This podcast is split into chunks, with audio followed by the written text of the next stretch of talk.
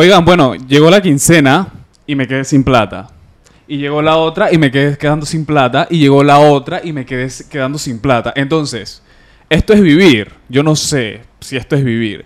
Pero hoy nos acompaña Juanca, Julio, mil gracias en este podcast de cómo es la vaina, donde te explicamos las vainas como son con gente que en realidad sabe. Y la primera pregunta, Juanca, ¿eso es vivir?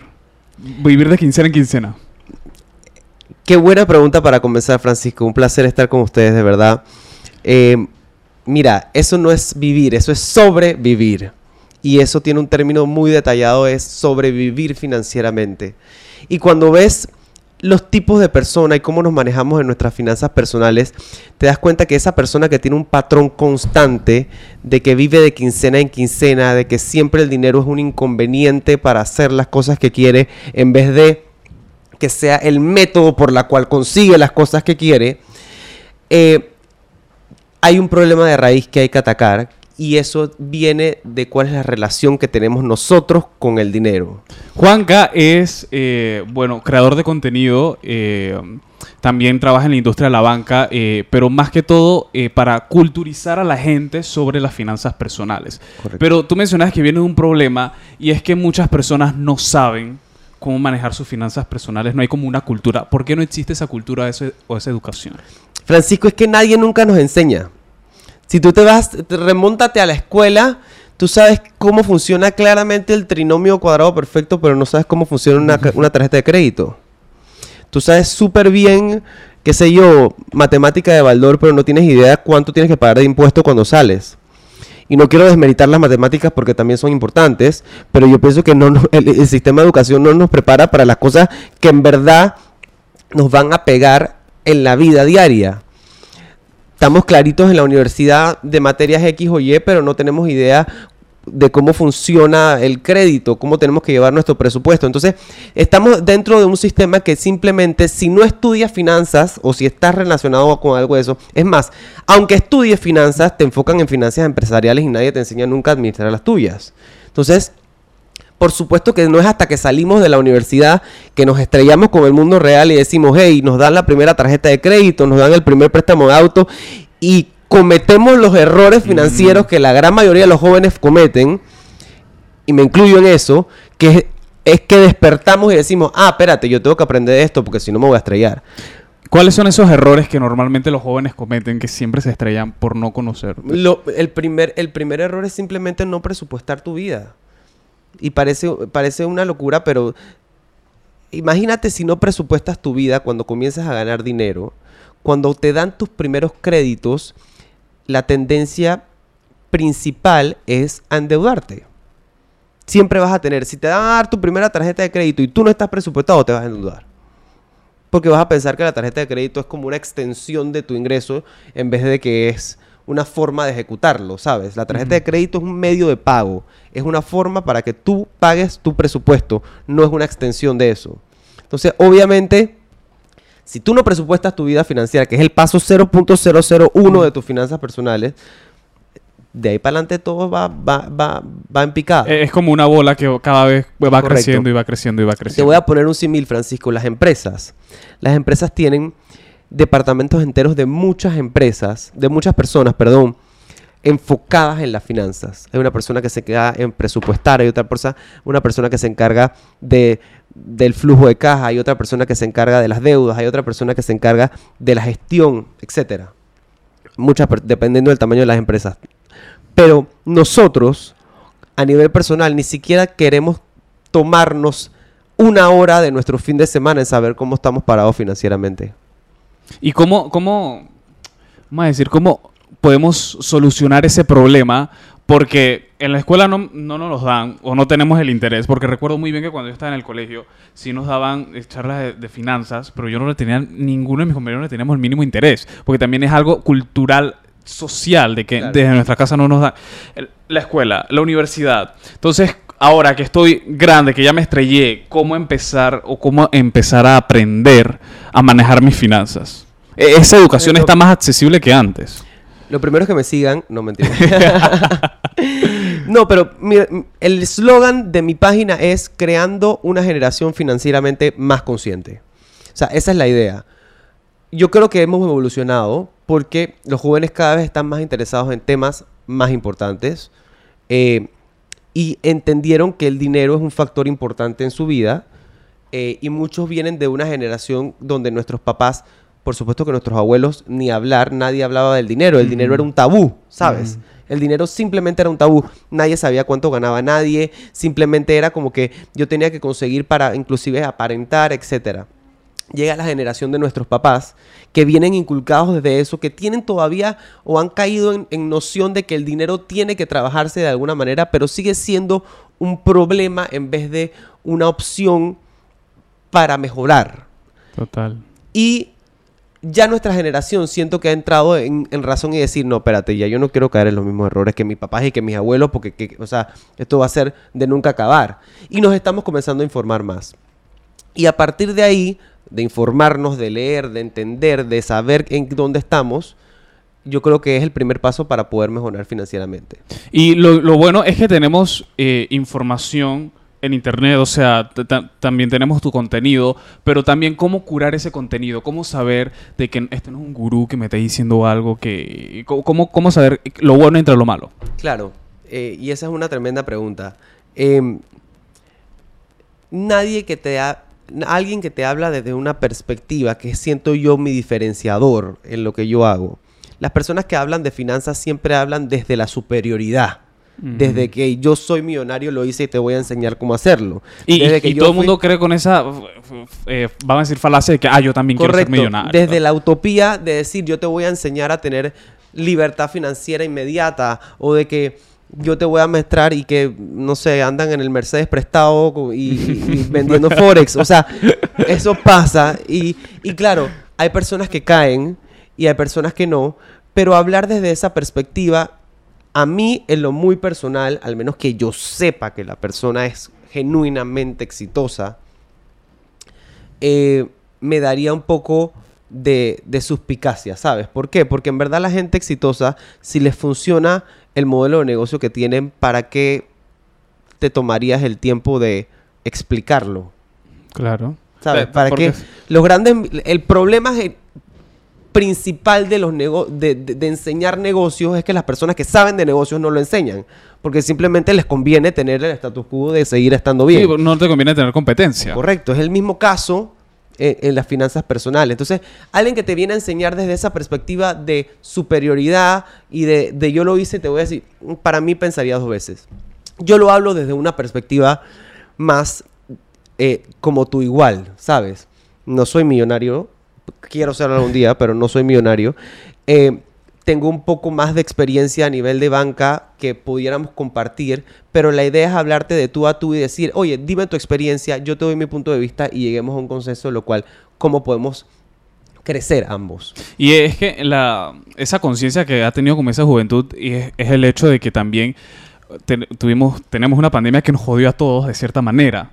Entonces es es reconocer que no todo, también viene la otra parte, no todo se gasta inmediatamente, sino que también hay que pensar en el futuro y en el ahorro, cómo dividir o cómo presupuestar eso eh, cuando empiezas a devengar dinero de eh, un porcentaje para ahorro. ¿Cuáles son los porcentajes recomendados para ahorrar y, y para los gastos? Mira, qué bueno que tomas el tema de las finanzas personales en la pandemia y yo esto lo dije en, en algún momento, en algún noticiero o alguna entrevista que me hicieron hay una generación entera de personas, Francisco, que no sabía que era una crisis económica. Todas las personas que ahorita mismo tienen menos de, menos de 40 años no, no tienen idea de que era una crisis económica hasta que llega la pandemia. Mm. Y esas, eso se refleja en la forma en que vivían sus finanzas personales. O sea, era vivir del de la quincena, vivir del día a día, gastarse lo que se ganan, etcétera, etcétera, etcétera. Y eso, es un, eso me recuerda a un refrán. ¿Por qué tú siempre crees que los abuelos siempre tienen? Los abuelos siempre ahorran. Uh -huh. ¿Por qué? Porque ellos sí han vivido crisis económicas. Ellos sí saben lo que es no tener. Entonces, nuestra generación nunca había vivido una crisis económica y así mismo eran reflejadas cómo llevamos nuestras finanzas personales. Ojo, yo pienso que la lección más grande que nos puede dar la pandemia es que tenemos que saber vivir en una manera conservadora que nos permita estar preparados para situaciones como esta. Y eso es una, una, enseñanza. Ahora, que yo te diga un porcentaje puntual de cuánto tienes que ahorrar, sería utópico. Y te voy a explicar por qué. Porque los gastos es la forma en la que tú financias tu estilo de vida. ¿Ok? Si Francisco tú ganas dos mil dólares al mes y quieres tener un estilo de vida de dos mil dólares al mes, te vas a gastar todo lo que ganas. Y es una decisión tuya. Ahora, tú puedes decir, sabes que yo gano dos mil dólares al mes, pero yo quiero tener un estilo de vida de mil dólares al mes y ahorrarme la mitad. Es una decisión que también tienes que tomar tú. Ahora, yo te puedo decir, sí, lo óptimo que dicen algunos libros es el 20, 30, whatever, lo que tú quieras, pero al, al final, el que decide cuánto quiere ahorrar eres tú, porque es de eso va a depender cuánto va a ser el monto de tu estilo de vida. Eh, al final son decisiones personales, de que mm, tengo esto y yo, yo administro esto como yo deseo y, y- Así y mismo depende de mí si lo quiero ahorrar, pensar en un- una futura crisis o en eso. Eh, y también, ¿cómo, y, y también va al punto de vista que sa- saber qué gastos asumir. Porque puedo- yo puedo ganar dos mil dólares, pero quiero tener una vida de tres mil dólares. Y viene el otro problema que pa- para querer aparentar esa vida me empiezo a endeudar y endeudar. Pero también tener deuda es bueno hasta cierto punto. Sí, mira, aquí el, problema no es la deuda. O sea, aquí estamos jugando como, como a, no sé, como, como acusar a quién es el malo. Pero yo te pregunto, si tú vas y matas a alguien, ¿de quién es la culpa? ¿De, de- de la pistola o tuya? O sea, no tiene lógica que tú digas que es que el facilitador de la deuda es el malo si el que la agarraste fuiste tú. O sea, hay que tener, uno, responsabilidad en nuestras finanzas personales. Que ese es un error tan, tan común. No es que la economía está mal. No es que mi papá no me enseñó. No es que mi hermana no me quiere. No es que mi abuelo nunca me da plata. No es que vivo en Panamá y Panamá soquea. No es la responsabilidad de ninguna otra persona de tus finanzas personales. Tú tienes que asumir tu, tu responsabilidad de tus finanzas personales. Y a partir de ahí, si tú ya eres responsable de tus finanzas personales, ya no le vas a echar la culpa a un tercero. Ya vas a decir, ah, no, no, espérate, es que yo no tengo plata porque yo no hice tal cosa. Y así mismo es en todos los aspectos de tu vida, pero en finanzas personales siempre tendemos a echarle la culpa a los demás. Es que el banco me trata mal. No, el banco es el que me está, el que me está cobrando. Papá, pero ¿quién se gastó la plata de la tarjeta? no, o sea, es en serio. Y aquí comienzan las redes y la gente a quejar, eh, a- ¿sabes? A quejarse de que el banco maldito, no sé qué, tu, tu, tu, ta, ta, ta. Y cuando te das cuenta, es porque siempre comienzas a investigar y siempre hay un mal manejo por parte de alguien, ¿me entiendes? Entonces, responsabilidad en nuestras finanzas personales es un primer Uno paso. puede ser joven y tener buenas finanzas personales, pero a partir de, a- aparte de eso, salir de rumba, salir de fiesta, salir Por con supuesto amigos. que sí. Todo- eh, viene desde, desde ese punto de... Ojo, de- aquí hay un tema, y perdón que te interrumpa, que es importante y siento que es uno de los, de los males en las finanzas que tenemos los jóvenes más comúnmente. Me incluyo. Y es el tema de la comparación financiera. Chuso Francisco se acaba de comprar un carro. Chushi, él no gana tanta plata para comprarse el carro. O sea, pero el papá le tiene, el papá tiene plata para comprarle el BM nuevecito. cha, el man está rankeado con un X3. Y voy yo de que méteme y me meto en un préstamo de un carro igualito porque tú te lo compraste. O, ¿sabes qué? Cha, Juanca tiene una casa en la playa de la bestia, qué caserón, qué locura con Juanca. Cha, pero yo no tengo casa en la playa, ¿qué voy a hacer? Y te sientes mal, te deprimes y etcétera, todo lo que viene porque nos comparamos financieramente. Ese es el peor error que podemos hacer en todos los sentidos de la palabra. ¿Por qué? Porque no hay ninguna realidad financiera igual. Todos venimos de circunstancias diferentes, de contextos financieros diferentes, de oportunidades diferentes, etcétera, etcétera, etcétera. Y compararnos financieramente solamente va a hacer que nos frustremos y dos, que inclusive tomemos decisiones financieras erradas basadas en lo que yo quiero porque yo quiero tener lo que otra persona tiene. Y ahora viene también el otro dilema de los jóvenes. Es que mucha gente, muchos jóvenes nos preguntamos, que con los precios actuales que tienen las viviendas, ¿cuándo o cómo yo voy a comprar una casa? Estos días he subido varios contenidos de eso y la gente se agarra a puñete de que... que Juanca tiene razón. Es verdad. No, eh, yo, no tengo, yo no tengo forma de, de ay- de ayudarlos ahí. El precio de las viviendas de Panamá está excesivamente caro. Está excesivamente caro y eso tiene y podemos hablar de economía y yo les puedo explicar también por qué el precio está tan caro, pero creo que no vale la pena. Pero lo que sí es que vamos a tener que acostumbrarnos a una manera diferente de vivir. Yo creo que nuestra generación ya no va a ser de estas generaciones como las de nuestros papás que compraban la casa y que, bueno, la casa que tuviste toda la vida y pagaste 30 años.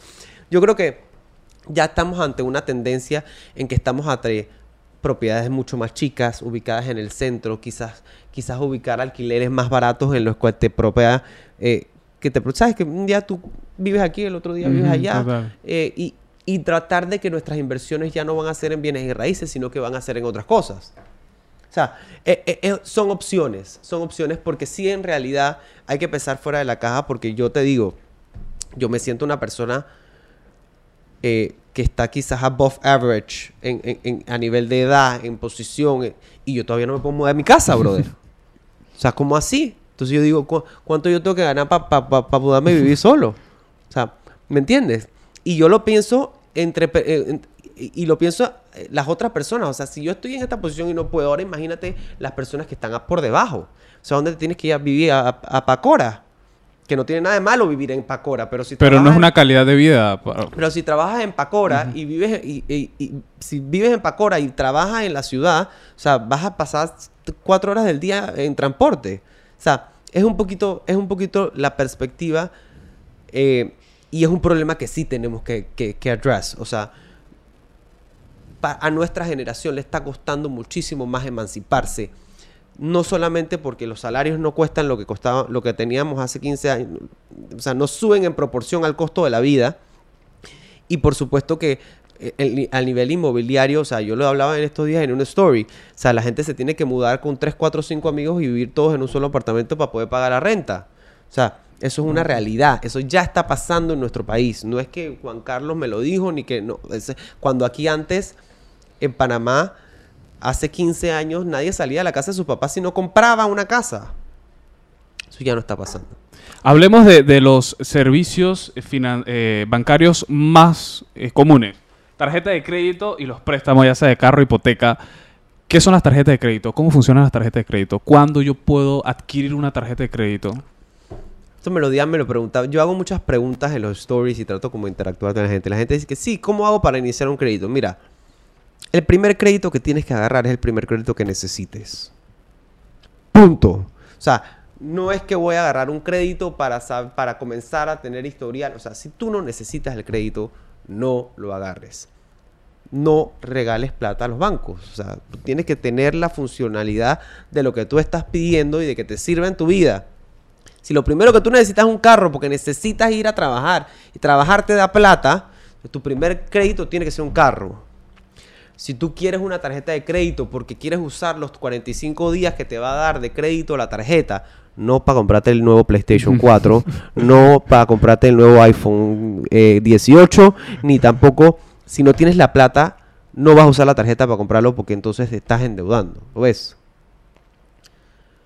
Si quieres utilizar una tarjeta para tener los 45 días que te da de crédito gratis, para poder tener, para poder comenzar a acumular millas de estas que te dan las y ahí voy a hacer una acotación, porque también en, la- en las redes la gente me dice que Juanca, pero es que acumulo millas. O sea, estás pagando el 34% de la tarjeta de crédito, la milla te da el 1% de lo que tú consumas. O sea, si yo me gasto 10 mil dólares, me da 10 dólares de crédito. Si yo, si usted tiene 10 mil dólares en su saldo de su tarjeta de crédito, usted está pagando el 34% de 10 mil dólares, el 24% de 10 mil dólares. O sea, no pagues que intereses por las millas. Eh, eh, O sea, no, ¿en qué cabeza cabe? Pero bueno, si pasa. El crédito que tienes que agarrar primero es el crédito que necesites. O sea, quieres utilizar tu tarjeta, necesitas un carro, o lo primero que necesitas es una vivienda porque vas a vivir y vas a alquilar los otros cuartos.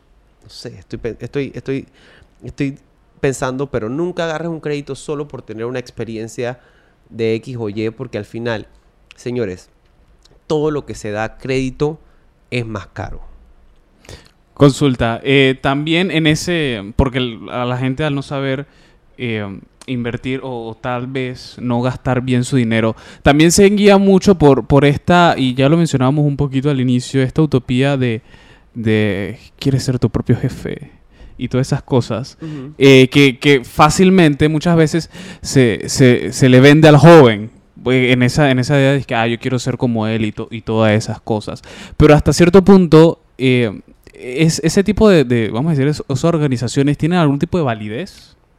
Porque muchas veces las vemos funcionando y, y, la gente sale decepcionada de ahí, de esas cosas. Bueno, es que aquí hay que dividir la situación, ¿no? Cuando, cuando dices quieres ser tu propio jefe, eh, me imagino que son estas entidades que hacen scams de, de, de que te, te, venden el hecho de, de, poder ser emprendedor y hacerte millonario en dos semanas. Total, eso. Bueno, eso, eso es definitivamente que, que, hay que tener muchísimo cuidado, ¿no? Porque nadie se hace millonario en dos semanas, al menos que te ganes la lotería y la gente que se gana la lotería muy, capaz y no sabe administrar la plata y vuelve a ser pobre también en un tiempo específico. Pero, eh, cuando dices la palabra quiero ser tu propio jefe, también puede malinterpretarse con el hecho de esta ronda o esta, esta, e, esta intención que tenemos los jóvenes de emprender, de que ya no queremos trabajar para nadie. Ojo, eso está bien. Eso está bien. Eso no, yo no tengo, yo creo que el emprendimiento está, es correcto, que las personas busquen un modelo de negocio que les apasione y que en verdad tengamos una cultura de emprender inclusive paralelo. Pero, pero tampoco está mal trabajar para otro. O sea, las personas que vemos en redes muchas veces colocan como sinónimo trabajar para otro como ser infeliz. Y eso no es así. tal, vez el problema es que no estás en el trabajo que... Eh, Voy a hablar con nombre y apellido. Ah, vi a Carlos Muñoz. ¿Saben quién es Carlos Muñoz? Sí. Bueno, Carlos Muñoz tira una propaganda intensiva con que los que trabajamos para otros somos unos desgraciados. o sea, que somos unos tipos que vamos a ser infelices el resto de nuestra vida. Y eso no es verdad. O sea, eso, claro, que la persona que emprende, o sea, y también emprender no es fácil. O sea, decir que emprender es, igual a felicidad. Es un proceso. Y, y decir felicidad divina, eso es mentira. Pero sea lo que sea que la persona joven decida, si es trabajar para otro o si es emprender, yo pienso que cada, cada perspectiva tiene su, su magia. ¿Lo ves? No, satanicemos el tema de que todos tenemos que aprender para ser alguien en la vida porque eso es falso. Y cuando hablabas de estos scams, muchas veces hasta son esquemas de, de pirámides y demás. Señores, si usted no sabe cómo funciona el modelo de negocio, por, probablemente el negocio eres tú. Te los pongo muy clarito. Si usted no sabe cómo la empresa hace plata, si usted no entiende cómo la empresa genera utilidades, no se meta. No se meta, no se meta. Los, los modelos de negocio que vienen de la mano de eh, academias, fatal. O sea, ¿por qué yo tengo que explicarle a la gente en una escuelita cómo funciona mi modelo de negocio? O sea, eso a mí en lo personal me genera dudas. Suspicacias. Correcto. Ojo, no quiero, no quiero condenar 100% porque hay modelos de negocios válidos que son complicados de entender. Pero si son modelos de negocios válidos y complicados de entender, ¿por qué quieres meter a personas que no entienden de eso en ese modelo de negocio. Lo ideal es meter a personas que sí entienden y que... Por supuesto, y tú explicar en un modelo de negocio, pero ¿por qué necesitas la masividad? ¿Por qué necesitas incluir más gente? Mm, eso es lo que no me llama la atención. Eh, otra manera también de, generar eh, ingresos puede ser invertir. Entonces, ¿cómo y en qué invertir? Mira, cuando estamos hablando eh, de, de, nosotros que estamos en una etapa joven de nuestra vida, la gente tiene como este, este misconception, o sea, esta, mala concepción de que tú para invertir necesitas mucha plata. Y eso no es así. De hecho, eh, entre mm, puedes invertir en modelos de negocio, en, temas pasivos, en cosas adicionales que te generen otros ingresos. Lo primero que tienes que trabajar es, es, en una fuente de ingreso adicional. Si tú trabajas de 8 a 5, trabaja en algo que te dé dinero adicional. Y si no sabes en qué invertir, porque lo natural es que antes de los 25 años no sepamos en qué invertir, entonces invierte en ti mismo para saber.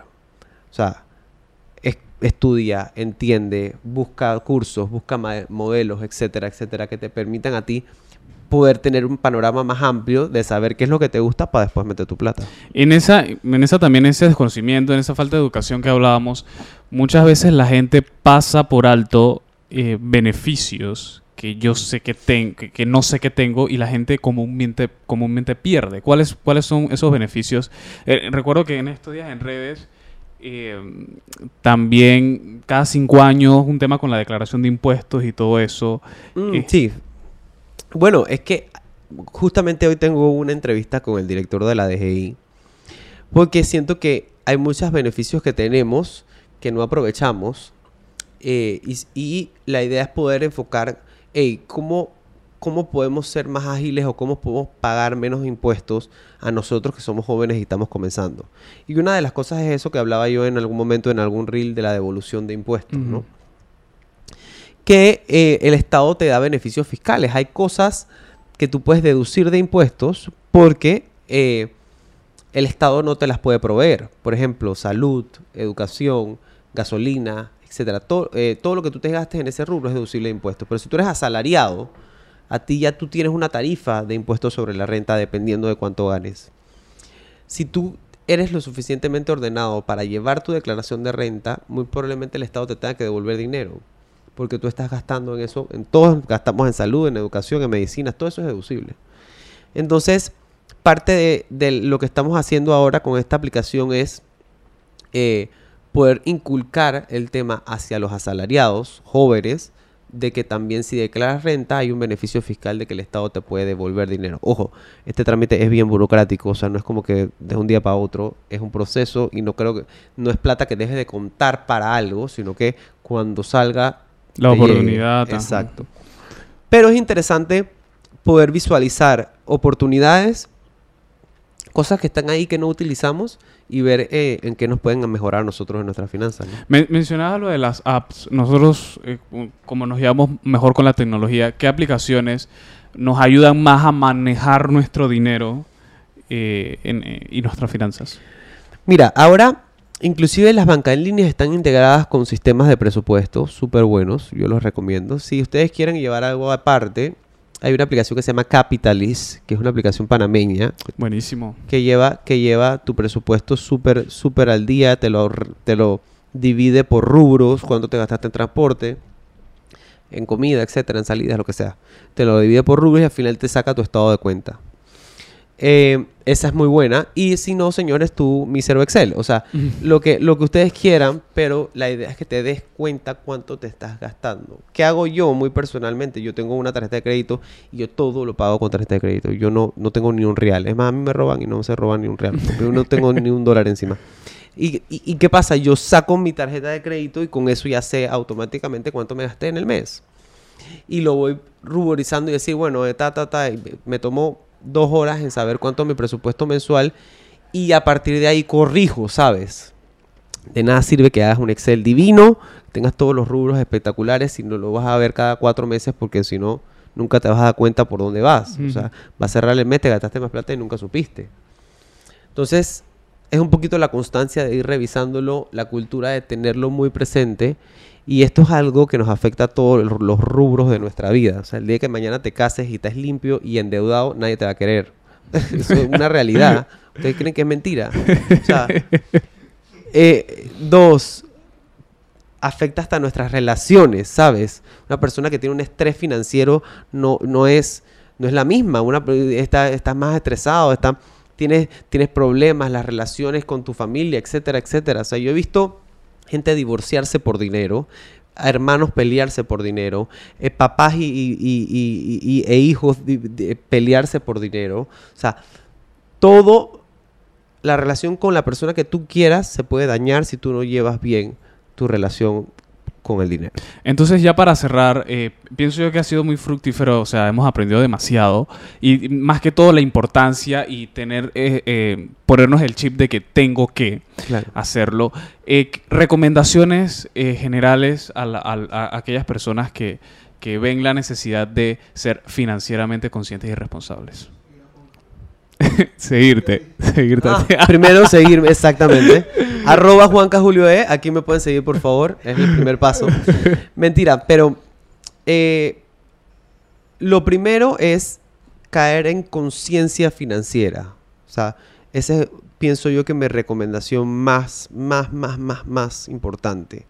Porque hay gente que va por la vida, eh, ¿sabes? Viviendo las consecuencias. Es decir, "Ay, yo sé que yo estoy mal con esa tarjeta, pero a mí, yo no lo, no- yo sé que estoy mal, pero deja eso ahí, yo veo cuándo lo resuelvo. Y en vez de afrontar el problema, lo que hacen es apartarlo.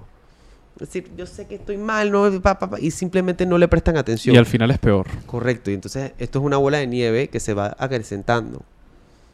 Evitar el problema no, no va a hacer que se vaya.